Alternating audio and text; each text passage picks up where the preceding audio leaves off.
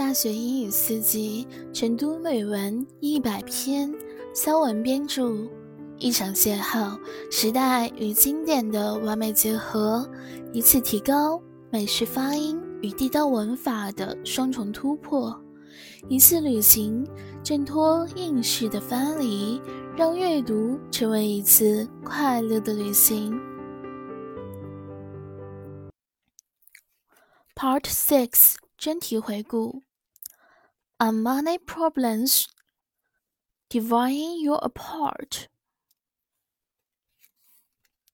是钱的问题让你们分手了吗？导读：夫妻之间在金钱的处理上，如果协调不好，就会影响到两人的情感。所以说，理财是夫妻经营感情的另外一个渠道，处理得好，可以为婚姻加分。反之，则会危及婚姻的稳定，甚至崩盘。It's an annual agreement. Do we all? Do we not go on holiday? My partner says no because the boiler could go or the roof fall off, and we have no saving to save us.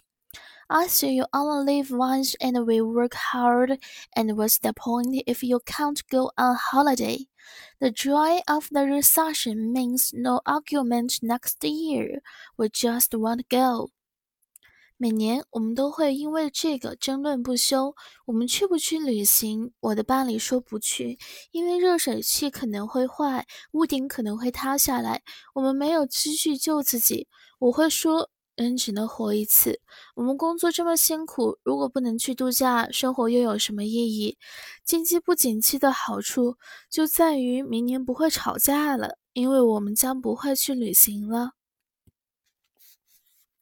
Since money is known to be one of the things most likely to bring a relationship to its knees, we should be grateful.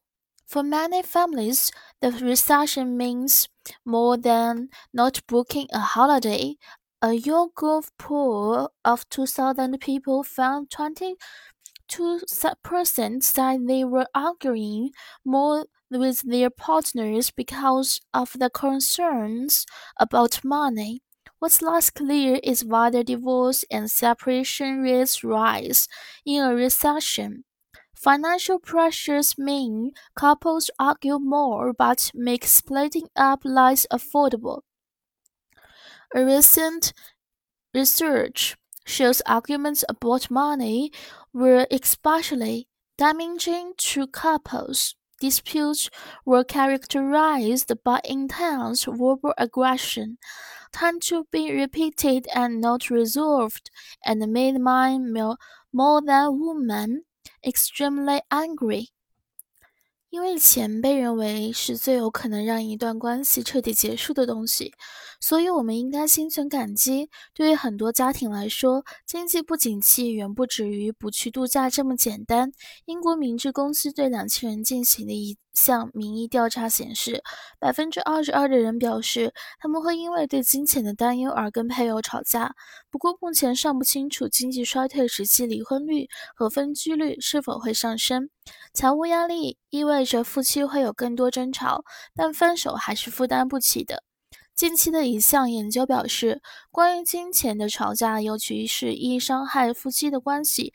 争吵的主要特征是激烈的言语攻击，往往是反反复复的。但问题仍无法解决，这会让男性比女性更为气愤。Kim Stephenson and occupational psychologist believers money is such a big deal because of what it symbolizes which may be different things to and woman. People can say the same things about money, but have different ideas of what it's for. He explains.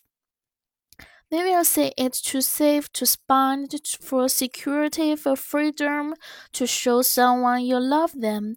He says men are more likely to see money as a way of buying status and of showing their parents that they are achieved something.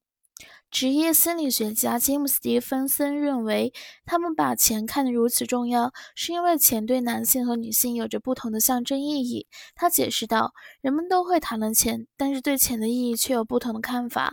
他们会说钱是用来省的，用来花的，用来保障安全，用来获得自由，用来向某人展示你爱他。”他说，男性更容易把钱当作买到地位，向父母们展示他成就的一种方式。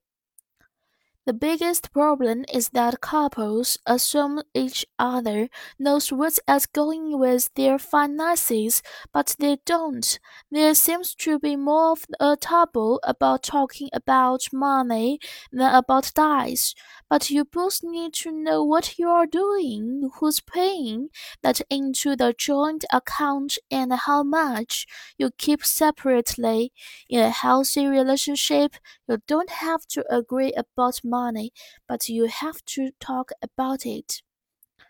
最大的问题是，夫妻会认为他们了解彼此的财政状况，但其实不是。谈论金钱似乎比谈论其死亡更为禁忌。但你们都需要了解大家都在做什么，各自在联名账户里付了多少钱，单独的账户里大资加各自又有多少。一段健康的关系中，你们不需要对钱有相同的看法，但却需要谈论关于钱的事情。